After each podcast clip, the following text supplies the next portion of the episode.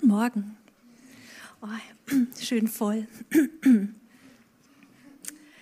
Also das ist ja seit Jahren so, dass wir immer im November einen Sonntag nehmen, wo wir an unsere verfolgten Geschwister denken, an die verfolgte Kirche. Und heute ist dieser Tag und dazu lade ich euch jetzt herzlich ein. Ich freue mich, dass ihr so viele seid. Ich habe bevor dem Gottesdienst zu Hause Gott gefragt, als wer er denn heute da sein möchte, ob er irgendwas von seinem Wesen heute betonen möchte. Und wirklich, ich hatte es kaum ausgesprochen, da kam ganz deutlich in mein Herz, ich bin der Hörer von Gebet. Deswegen habe ich das auf die Folie geschrieben.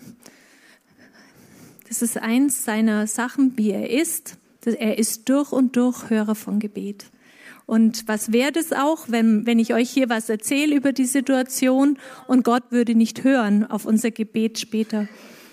Oder wir würden ganz viel beten, aber da wäre kein Hörer von Gebet. Aber Gott ist nun mal ein Hörer von Gebet. So ist er. Mein Thema heute ist Gedenkt der Gefangenen, als wäret ihr Mitgefangene aus dem Hebräerbrief. Und das ist, in das Thema möchte ich euch jetzt mit reinnehmen. Und mir ist nochmal neu bewusst geworden, dass der Jesus, der mit mir in der Früh am Küchentisch sitzt, wo ich drüber rede, über eine Aufgabe, die ich zu tun habe, einen Termin, irgendwas, was, was noch ungeklärt ist. Das ist der gleiche Jesus, der bei jedem von unseren inhaftierten Brüdern und Schwestern ist. Ja, es ist so gigantisch, dass seine Treue kann niemand aufhalten. Ja, es gibt keinen Bruder und keine Schwester, in denen der Heilige Geist ist, wo Jesus nicht da ist. Das ist einfach herrlich, ja. Ähm, jo, er kennt jede Notsituation und ich bin ganz überzeugt davon, dass es ihm sehr wertvoll ist, dass wir als Arche heute Morgen die Aufmerksamkeit auf unsere Geschwister legen, die inhaftiert sind. Ja, da wo Jesus ja auch sein Herz hat. Dann möchte ich noch beten. Einfach auch. Jesus, ja, du bist wirklich da. Du bist in jeder Zelle. Du siehst jeden einzelnen Gefangenen, ob sich jemand gerade mit einer Krankheit rumschlägt, mit irgendeinem Gebrechen, mit Angst. Du siehst es und du bist der gleiche, der bei uns ist, wenn wir dich suchen. Ich erhebe dich und bitte dich, dass du uns mit nimmst in deine Sicht. Ich bitte dich, dass du uns auch überzeugst davon, dass du am Werk bist. Vater, ich preise dich, dass du der Hörer von Gebet bist dass dein Ohr zu uns aufmerksam ist, uns zugewandt ist, dass du ja voll in unserer Mitte bist und dass du uns was vorbereitet hast heute, wie wir beitragen können, dass, dass du ähm, unsere Geschwister rettest, die in schlimmen Situationen in den Gefängnissen sind. Ja, ich bitte dich, dass es wirklich was bewirkt dieser Morgen heute. Und ich danke dir dafür. Ich bin nämlich sehr zuversichtlich. Du höre von Gebet. Amen. Jo, also ich werde als erstes euch ein bisschen allgemein was erzählen, wie es gerade mit der Christenverfolgung ausschaut 2023. Dann, wie es in den Gefängnissen ausschaut, wie es den Inhaftierten geht dann werden wir eine Gebetszeit haben und dann wird es noch eine Sammlung geben. Und ich möchte jetzt noch mal gleich die Sammlung vorstellen. Also alles Geld, was wir heute in den Gießkannen einsammeln, wird äh, für Geschwister, die in Gefängnissen sind und ihre Familien äh, zugutekommen, und zwar über Open Doors das Hilfswerk, das die meisten von euch kennen. Open Doors macht auch sowas dann wie äh, Vorbereitung auf Verfolgung und ähm, Traumaseelsorge für die Familien, für die Inhaftierten, wenn sie wieder freikommen, Nothilfe für die Familien, Besuche bei den Familien, Gebete für die Familien als, äh, oder auch Kautionen. Manchmal bezahlt Open Doors auch eine Kaution für jemand, der sehr freikommt. Und dafür wird heute unser Opfer sein. Und wenn du was für die Arche dabei hast, dann schreib das heute aufs Kuvert drauf, Arche, dann weiß die Buchhaltung, dass das für die Arche ist und nicht für alles andere ist für unsere Geschwister heute. Jo, also. Jetzt ist gerade wieder der neue Weltverfolgungsindex rausgekommen, 2023. Das heißt, das ist der Zeitraum vom 31. September 2022 bis zum äh, 1. Oktober 2023. Also man kann sagen von Oktober bis zu Oktober 22 bis 2023. Also ganz frisch. Und es ist immer noch so, dass äh, 230 Millionen Christen unter extremer Verfolgung leiden weltweit. Die, die Zahl hat leider schon wieder zugenommen. Auch die Anzahl derer, die um Jesu Namen willen getötet wurden, hat zugenommen. Aber es ist doch nicht so, dass mit der Verfolgung das Ende der Gemeinde eingeleitet ist, sondern es stimmt, was Jesus gesagt hat mit diesem Weizenfeld. Also Jesus hat von diesem Weizenfeld gesprochen, das immer mehr aufwächst, in dem auch Unkraut wächst, aber am Schluss steht ein Weizenfeld da, ja, und nicht ein paar zerknickte Halme. Und ich, es tut uns gut, wenn wir Jesus Sicht einnehmen, wenn wir nicht denken, oh, bald sind wir alle ausgelöscht oder so, sondern wenn wir echt auch proklamieren, dass die Gemeinde triumphieren wird, ja. Und das gleiche Bild von Jesus mit dem Sauerteig, wo er sagt, und das Reich Gottes ist wie ein Sauerteig, das alles durchwirkt, ja, und bis alles durchsäuert ist. Und ähm, das ist die Sicht, die Jesus hatte, ja. Und wir sollen ja Jesus Sicht einnehmen. Also so, so lass uns nicht so stark beeindruckt sein von dem, was der Feind macht. Und wenn du aufgebaut werden möchtest, dann schau dir mal bei YouTube die Open Doors Videos an. Zum, da heißt äh, eine Serie gibt's da das eine Gehir eine Kirche im Gefängnis, da wirst du mega aufgebaut. Also was Gott in Gefängnissen tut. Ja? Also genau, ich möchte euch noch mal ein Bild mitbringen von meinem habe ich schon mal äh, vor ein paar Jahren auf meiner Fensterbank stehen diese beiden Steine, die für mich symbolisch das ganze Jahr dastehen. Der linke Stein für äh, die Christi Christenheit, die in Freiheit lebt und der rechte Stein für die verfolgte Kirche. Und ich schaue mir das an und ich freue mich und und ähm, ich freue mich, das, das symbolisiert für mich so dieses Zusammenwachsen von diesen beiden Leiben zu einem Leib Jesu. Und ähm, ja, ich freue mich. Ich habe das Gefühl, dass die jedes Jahr schöner werden. Ähm, jetzt zum Weltverfolgungsindex 2023. So schaut das ganze Plakat aus, das auch draußen bei uns hängt. Und jetzt noch mal ein bisschen näher, damit ihr die Länder besser lesen könnt, aber es ist sehr klein geschrieben. Also jedes Jahr beschränkt sich der Weltverfolgungsindex auf 50 Länder. Das wurde einfach mal festgelegt. Und ähm, die roten Länder sind die, die am schlimmsten von äh, Christenverfolgung betroffen sind. Ähm, äh, da ist extreme Verfolgung und bei den orangenen äh, Ländern, das ist sehr hohe Verfolgung.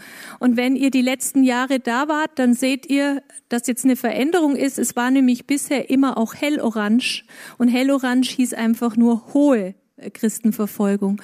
Aber die Verfolgung hat einfach weltweit zugenommen und deswegen ist jetzt nur noch Orange, Mittelorange und Rot da.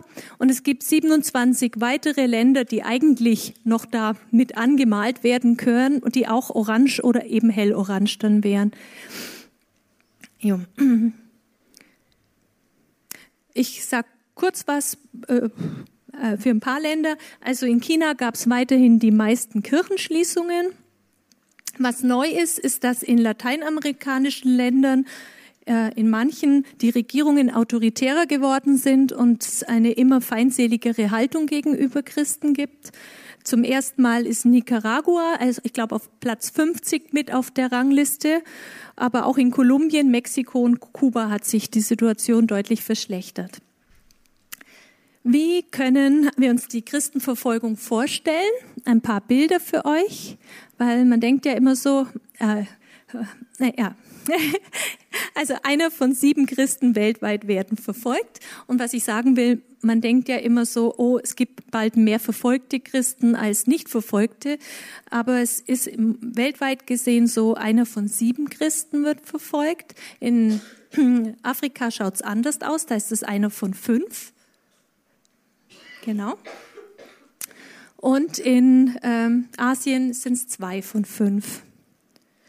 Und jetzt über das letzte Jahr gesehen sind 2110 Christ, äh, Kirchen angegriffen worden, die meisten zu, wirklich zerstört worden. Wir haben ja oft von Nigeria gehört, aber auch in China. Also ähm, allein in diesem Jahr von Oktober bis Oktober. Und ähm, 5621 Christen sind ermordet worden und das sind die, die man namentlich kennt. Da gibt's natürlich noch mehr, weil wir wissen nicht, was ist in Nordkorea in den Arbeitslagern. Da sind 50 bis 70.000 äh, Christen in Arbeitslagern, schätzt man, und da hat man natürlich keinen Namen. Dann äh, verhaftet wurden 4542, das ist auch die Zahl von den namentlichen, die man kennt, in dem letzten Jahr. Also das sind nicht die, die insgesamt in Gefängnissen sind, sondern das sind die, die dazugekommen sind. Genau, und das ist eben das Thema heute, das Gott mir aufs Herz gegeben hat für unseren Gottesdienst.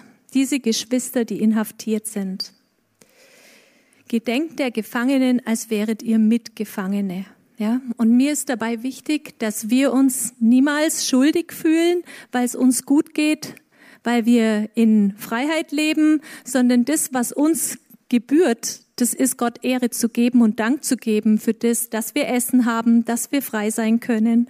Ja, also es ist nicht unser Part, sich schuldig zu fühlen. Aber gleichzeitig sagen wir auch, es ist uns nicht egal, wie es unseren Geschwistern geht. Und deswegen ist ja dieser Gottesdienst, deswegen nehmen wir uns ja jedes Jahr im November diesen Tag, wo wir sagen, und jetzt Augenmerk da drauf, ja.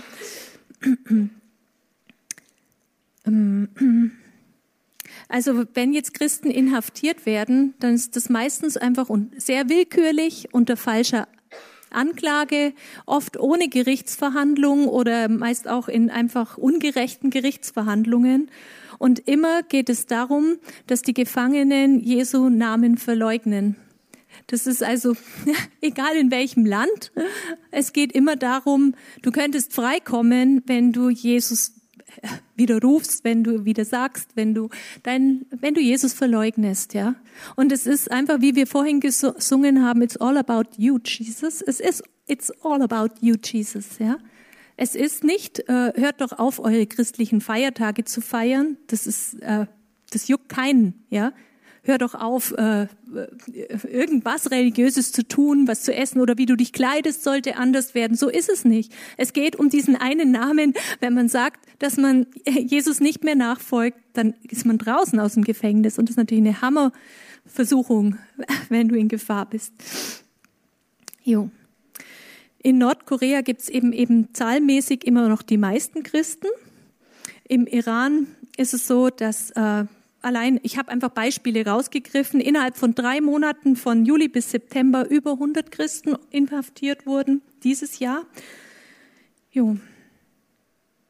Im Iran ist es so, dass es wie auch in vielen anderen Ländern das völlig willkürliches Justizsystem mit sehr langen Haftstrafen gibt und mit hohen Kautionsforderungen zum Teil, wo Beamte wirklich einfach ihr Portemonnaie aufbessern äh, durch die Kautionen und gleichzeitig verfolgt die Regierung das Ziel, die Christen zu verarmen. Aber auch im Iran hört man immer wieder Gutes. Da gibt's diesen äh, Stefan da Silva, der über 35 Jahre bei äh, Open Doors arbeitet und viele, viele Jahre jetzt im Iran war. Und der hat schon vor zwei Jahren, als wir das Thema Iran im Gottesdienst hatten, hat er von einer Erweckung im Iran gesprochen, dass es in der Untergrundkirche über eine Million Christen gibt. Das war vor zwei Jahren. Also es ist erstaunlich, was Gott tut und wie treu Gott ist. Ja? Verfolgung ist niemals das Ende der Gemeinde. Ja? Wenn wir sehen würden, was Gott tut, wir würden jubeln. Ja? Und ich preise seine Treue über unseren Geschwistern. In Indien sind innerhalb des vergangenen Jahres mehr als 1700 Christen ohne Gerichtsverfahren inhaftiert worden. Da ist ja meistens so, einer pöbelt dich an, du hättest seine Gefühle äh, verleugnet, äh, ver, verletzt und die Polizei steht ja sofort auf der Seite leider von, von den eigentlich Angreifern. So geht's unseren Geschwistern in Indien. Also über 1700 innerhalb von einem Jahr in Indien.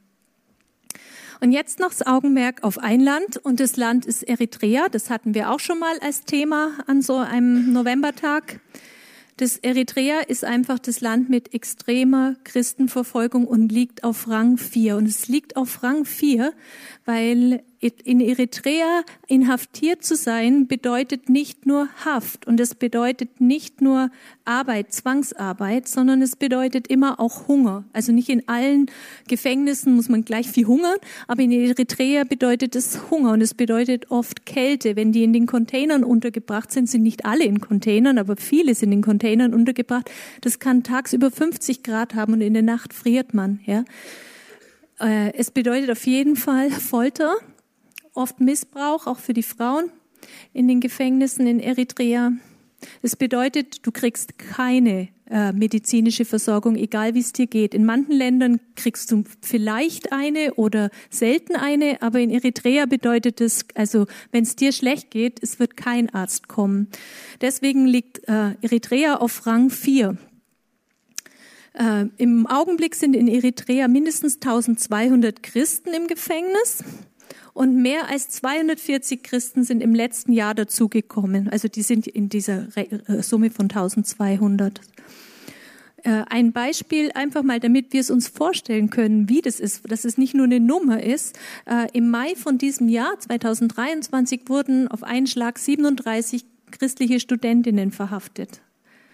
In Eritrea ist es auch so, dass sehr viele junge Leute, junge Männer verhaftet werden und Frauen. Die müssen, glaube ich, beide zum Militärdienst. Wenn sie ähm, ja, nicht bereit sind, in den Militärdienst zu gehen, dann kann das sein, dass die viele, viele Jahre dafür ins Gefängnis müssen. Ja, in Eritrea sind hochrangige orthodoxe und landeskirchliche äh, Religion, äh, Kirchenführer in Gefängnissen schon über 20 Jahre. Da ist, sind nur drei Kirchen eigentlich akzeptiert, erlaubt und kontrolliert.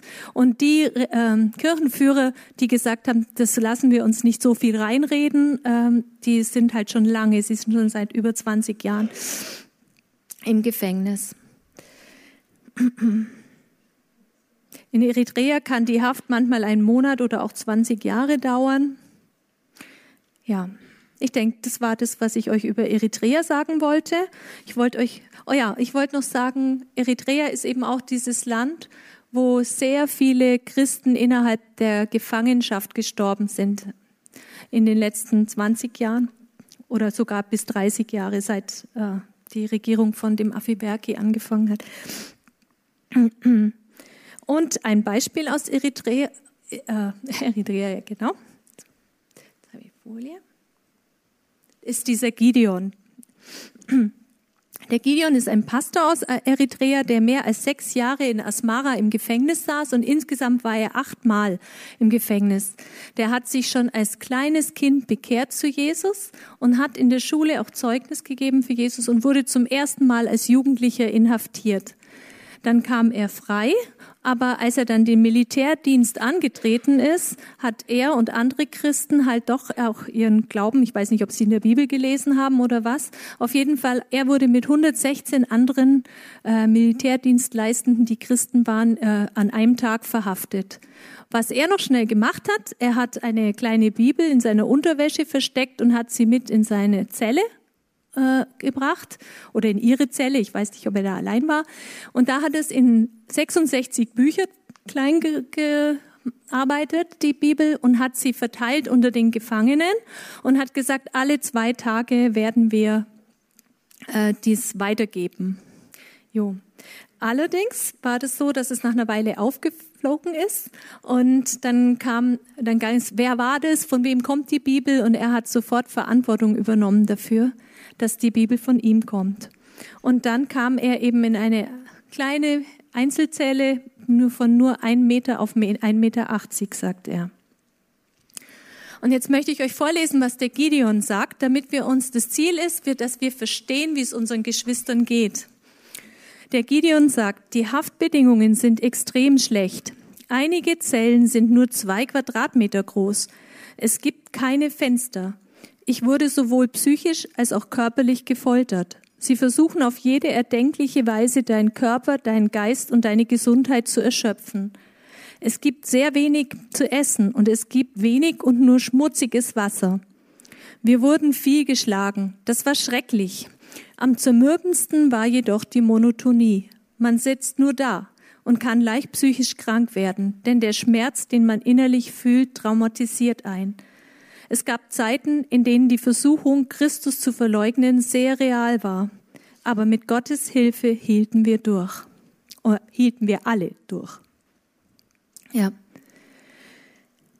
Ja, man denkt manchmal so, oh, die verfolgten Christen, das sind so die Superhelden und wir sind hier so die eher Geschwächten. Aber was, was ich sagen möchte ist, auch die kostet es was. Auch für die ist es, wenn die ins Gefängnis kommen und geschlagen werden, erstmal eine große Herausforderung. Es fühlt sich nicht gut an zu stehen, so. Man hat ja manchmal das Gefühl, das ein Überwinder zu sein, um Jesu Willen oder im Alltag ein Überwinder zu sein und geistlich zu stehen, dass das irgendwie so gefühlsmäßig sich glücklich anfühlen muss, aber das muss sich gar nicht glücklich anfühlen. Ja, ein Überwinder zu sein kann echt sein. Ich habe Angst, ich habe Angst, ich habe Angst, aber ich halte mich an Jesus fest. Ich habe Angst, aber ich halte mich fest. Und danach merkt man, man hat überwunden. Ja, Genau, und das erleben unsere Geschwister auch. Und das ist mein nächster Punkt. Was macht das mit den Christen, die ins Gefängnis kommen? Da ist sehr oft dieses anfängliche Hadern, weil einfach du kommst von heute auf morgen ins Gefängnis. Das ist sehr willkürlich, ja. Es ist immer so ein Je aus dem Leben raus. Das ist ja nicht so, dass die in, in, in diesen Ländern darauf warten, verhaftet zu werden, sondern für dieses auch. Die haben einen Geburtstag geplant, die haben irgendeine Gemeindeveranstaltung geplant. Und da habe ich euch den Gaffer mitgebracht aus Zentralasien.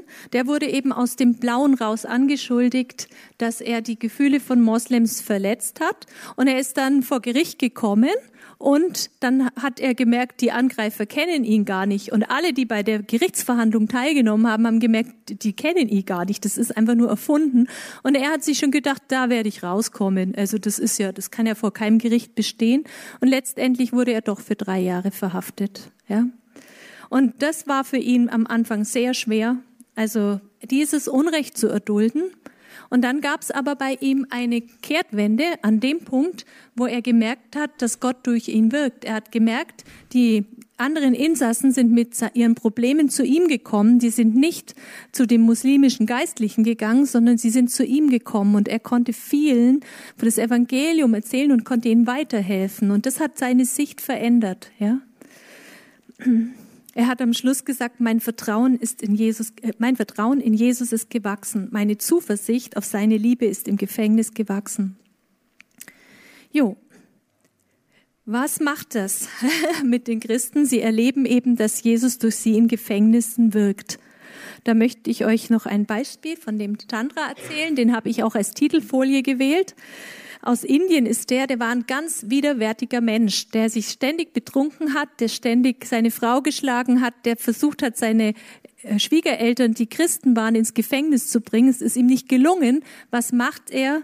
Etwas ganz Verrücktes. Er hat sich Gift in Alkohol gemischt und hat es getrunken, damit, wenn er stirbt, seine Schwiegereltern ins Gefängnis kommen. Es ist so verrückt. Ah ja, genau.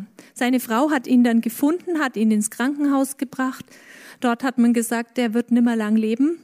Aber als er dann praktisch aus dem Koma wieder zu sich gekommen ist, da ähm, hat er für sich beten lassen. Auf einmal war sein Herz auf, er hat für sich beten lassen. Jesus hat ihm ein vollkommen neues Leben geschenkt und er ist in Indien Pastor geworden. Ja, dann war er einige Jahre in Indien Pastor und dann aber wurde er selbst von hinduistischen Extremisten schwer äh, geschlagen und wurde verurteilt. Und er schreibt, äh, da habe ich euch jetzt die wörtliche Rede von ihm, niemand sollte je ins Gefängnis müssen. Es war hart, dort zu sein. Aber ich spürte, dass es der Wille Gottes war. Ich habe alles in seine Hände gelegt. Ich wusste, dass im Gefängnis Schwierigkeiten und Kämpfe auf mich zukommen würden, aber Jesus war bei mir. Ich spürte, wie Gott mir durch sein Wort Kraft gab. Er hat viel zu mir gesprochen. Bibelverse stärken mich. Ich teilte meine Zelle mit zwei Verbrechern. Einer von ihnen hatte zwei Menschen ermordet. Als ich betete, fragten sie, was ich tue, und in den folgenden beiden Tagen erklärte ich ihnen das Evangelium. Sie wurden vom Heiligen Geist berührt und bekannten sich zu Jesus Christus. Nicht nur das, sondern durch die Gnade Gottes konnte ich auch der Polizei das Evangelium weitergeben. So von dem Chandra. Genau, Christen erleben, dass Jesus durch sie in den Gefängnissen wirkt. Schon Paulus hat es gesagt, im Brief an die Philipper schreibt er das, ihr sollt wissen, meine Geschwister, dass alles, was mir hier zugestoßen ist, die Verbreitung des Evangeliums gefördert hat, ja. Und es ist eben nicht so, dass Gott mit den Spitzeln zusammenarbeitet, damit das Evangelium auch in die hintersten Gefängnisse kommt, ja. Wir lesen in der Schrift ganz deutlich, dass Gott gegen die, die, der, ähm, dagegen ist, dass Unschuldige verurteilt werden. Das betont Gott so oft in den Psalmen, wenn man es liest. Über, über das liest man aus allen Propheten raus. Ja, es ist nur so, wenn Christen ins Gefängnis kommen, dann scheint einfach Licht in dieser Dunkelheit, ja. Und Gott wirkt und er wirkt und er wirkt und ich gebe ihm echt alle Ehre für sein Wirken in den Gefängnissen dieser Welt und dieser Zeit, ja. Und als die Gemeinde damals gebetet hat, damit Petrus rauskommt und nicht wie Jakobus auch umgebracht wird, die Gemeinde hat inbrünstig gebetet und Gott hat nicht dreimal sich rufen lassen oder hat sich dreimal überlegen müssen, sondern er hat sofort seinen Engel, den Engel des Herrn, dahin geschickt zu der, in die Zelle von dem Petrus, um dass die Ketten abgefallen sind, hat ihn angeschaukelt, gesagt, komm raus und so. Ihr kennt die Story. Ja. Also, Gottes Wille ist nicht, dass unsere Brüder und Geschwistern im Gefängnis sind. Ja. Als dritten Punkt, Gott gibt ihnen Kraft auszuhalten. Er schenkt immer wieder Ermutigung und Heilung. Da möchte ich nochmal auf den Gideon zurückkommen, von dem ich vorhin gesprochen habe, der mit der Bibel in der Unterwäsche und der dann in die kleine Zelle kam. Äh, der wurde dann nach zwei Monaten vor allem mit Häftlinge, vor 700 Häftlinge gebracht und er wurde dann dort geschlagen. Und zwar wirklich mit dem, bist du so verrückt, immer noch an diesem Christus festzuhalten. Und dann hat man ihn geschlagen, bis man dachte, dass er tot ist. Man hat ihn echt in der Ecke liegen lassen, aber er ist nach 45 Minuten wieder zu sich gekommen. Und jetzt lese ich euch, was er dann, wie er die Situation beschreibt. Danach habe ich versucht, in der kleinen Zelle zu schlafen, aber ich konnte nicht. Mein ganzer Körper schmerzte. Ich betete, Jesus, Herr, heile mich. Auf einmal war es, als sehe ich ein großes Licht in dieser Zelle.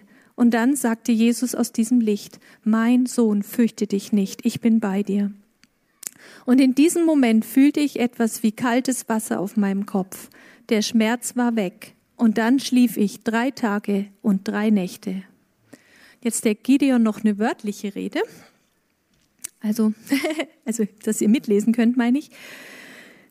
Wir konnten Wärtern erklären, warum wir inhaftiert waren. Einige nahmen sogar Jesus als ihren Retter an.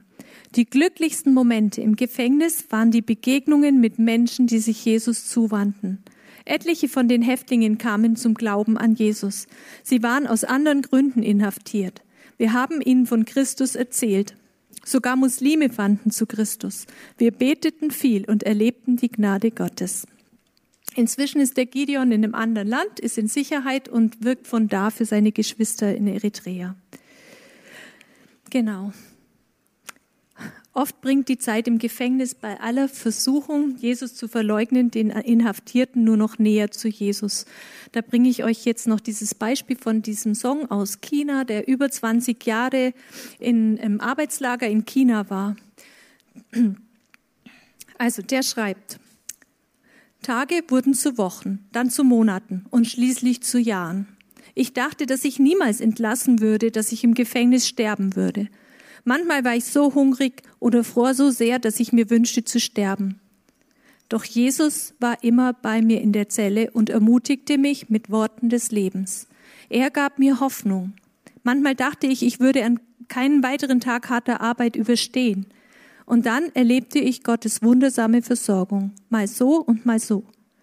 Worte können nicht ausdrücken, wie mächtig Gottes Wort ist. Ich habe immer wieder die Heilige Schrift zitiert. Ich war überrascht, an wie viel ich mich erinnern konnte. Gott hatte wirklich sein Wort in mein Herz gelegt. Die politische Umerziehung sollte mich umwandeln, aber es war Gottes Wort, das mich jeden Tag veränderte. Gottes Wort und seine Gegenwart in dieser kalten Zelle, die mich am Leben erhalten haben. Ja, alle Ehre sei Gott dafür.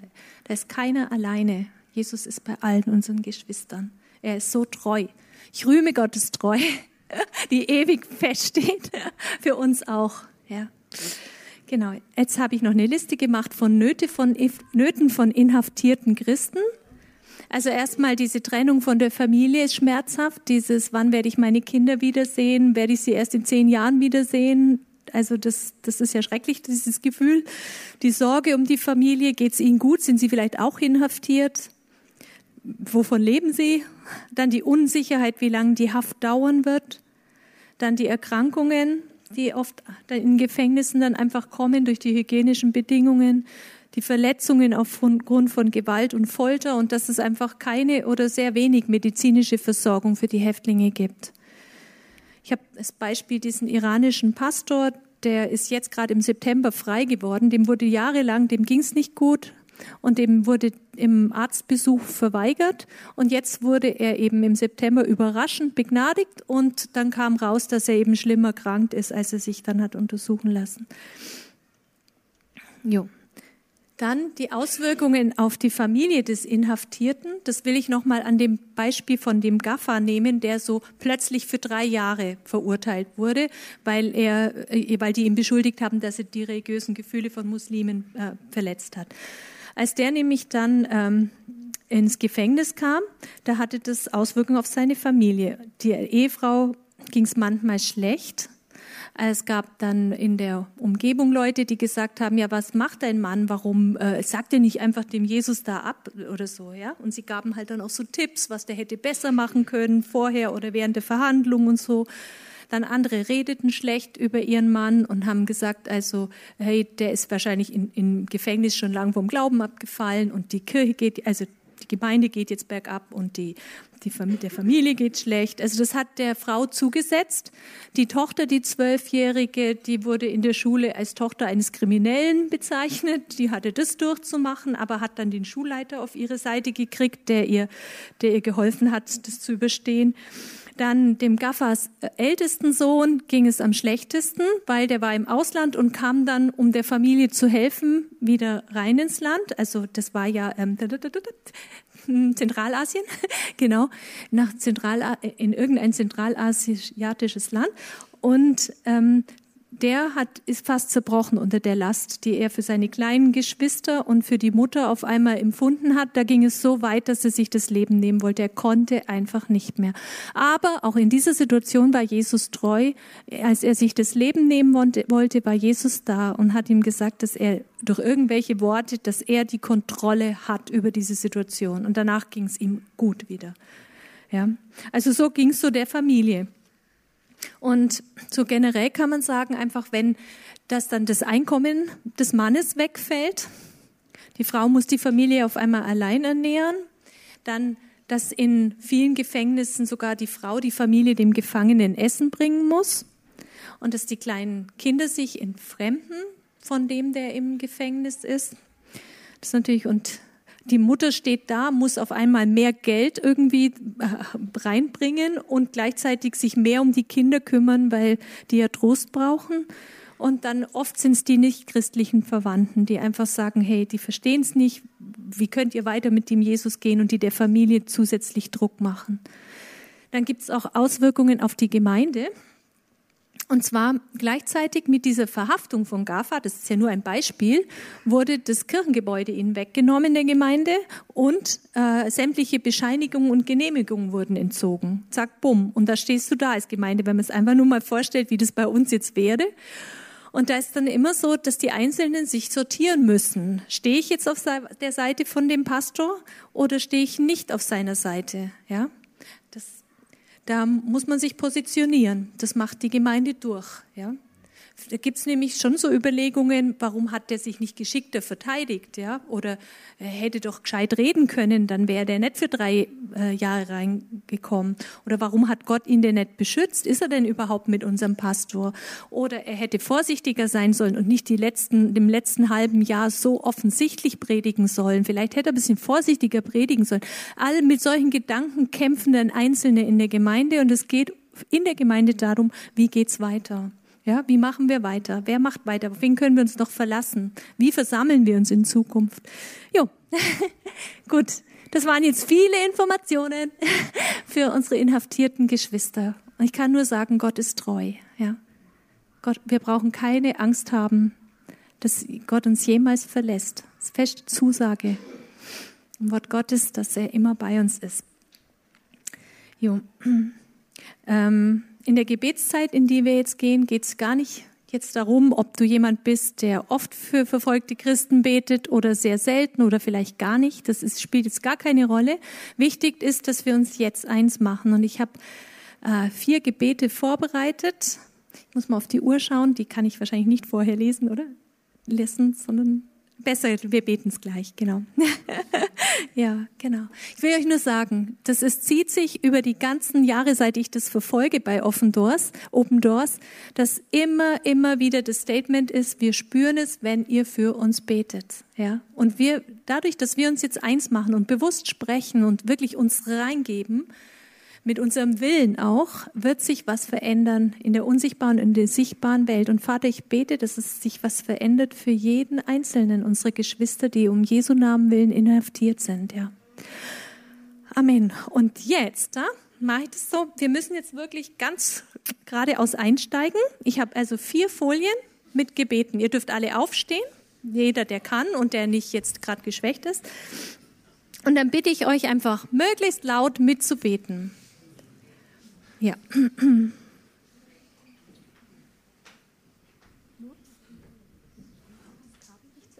Genau. Ja.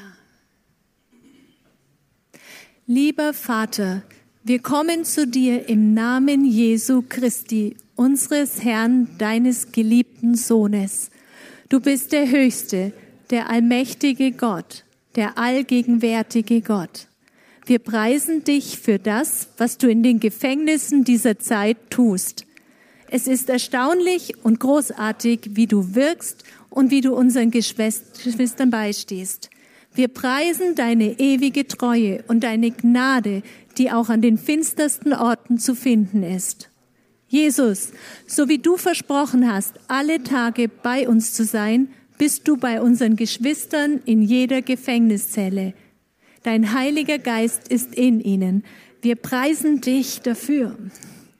Lieber Vater, es ist uns ein Vorrecht, dass wir jetzt für unsere kostbaren Geschwister beten dürfen. Wir danken dir für unsere inhaftierten Brüder und Schwestern, dass sie dir die Treue halten und mit deiner Hilfe immer wieder überwinden. Und wir bitten, dass du sie tief in Christus verwurzelst, dass du ihren Blick fest auf Jesus richtest. Bitte vermehre ihr Vertrauen in deine Stärke, in deine Liebe und in deine Wege. Heiliger Geist, bitte mach unsere Geschwister stark, ihren Glauben an Jesus nicht zu verleugnen. In Jesu Namen segnen wir sie und sprechen über ihnen aus, dass sie standhaft bleiben sollen. Nichts kann sie von der Liebe Jesus schreiben. Vater, wir bitten dich für die körperliche und seelische Gesundheit unserer Geschwister. Körperliche Heilung, wo sie körperliche Heilung brauchen und seelische Heilung, wo sie seelische Heilung brauchen. Wir bitten um ausreichend Essen und Trinken und um immer wieder neue Kraft, die Haftstrapazen zu ertragen. Vor allen Dingen aber bitten wir dich, dass du Gefängnistüren öffnest und unsere Geschwister aus der Gefangenschaft befreist. Wir bitten dich um Versorgung für die Familien zu Hause, dass Geschwister ihnen beistehen und dass sie keinen Mangel haben. Jetzt kommt die letzte Folie, da geht speziell nochmal für die Situation im Gefängnis. Lieber Vater, wir freuen uns über dein Wirken in den Gefängnissen. Es stimmt, was du gesagt hast, dass du selbst die Finsternis vor dir nicht finster ist und dass ein Volk, das in der Finsternis lebt, ein großes Licht sieht. Das Licht, von dem du sprichst, ist Jesus Christus, dein Sohn. Es strahlt an jedem Ort, an dem unsere Geschwister inhaftiert sind. Wir bitten dich, dass dieses helle Licht immer weiter in den Gefängnissen ausbreitet, dass unter den Gefängniswärtern Gottesfurcht und Mitgefühl wächst, dass sich noch viel mehr Mithäftlinge bekehren und dass sich gewaltig viele Aufseher bekehren.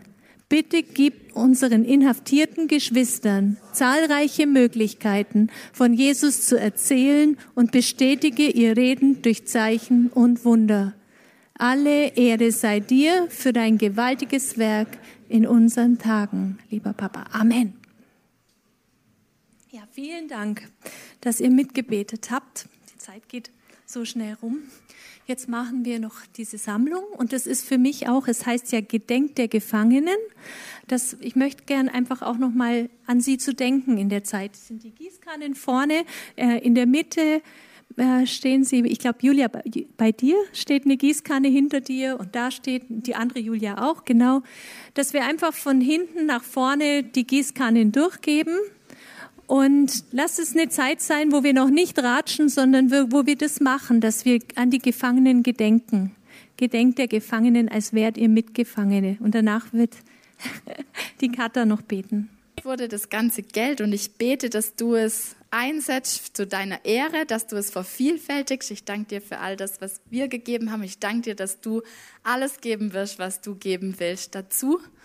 Und ähm, ja, ich bete, dass das zu deiner Ehre eingesetzt wird. Und ich äh, segne auch jeden Einzelnen, der heute hier ist. Danke dir, dass du uns siehst, dass du der Gott bist, der uns sieht in den Situationen, in denen wir stehen und dass du auch da treu bist, dass du uns nicht alleine lässt. Und ich segne auch jeden Einzelnen, der was gegeben hat, nochmal ganz, ganz besonders, dass du auch einfach gesegnet bist und einfach diesen, diesen Überfluss ähm, von Gott erlebst in deinem Leben.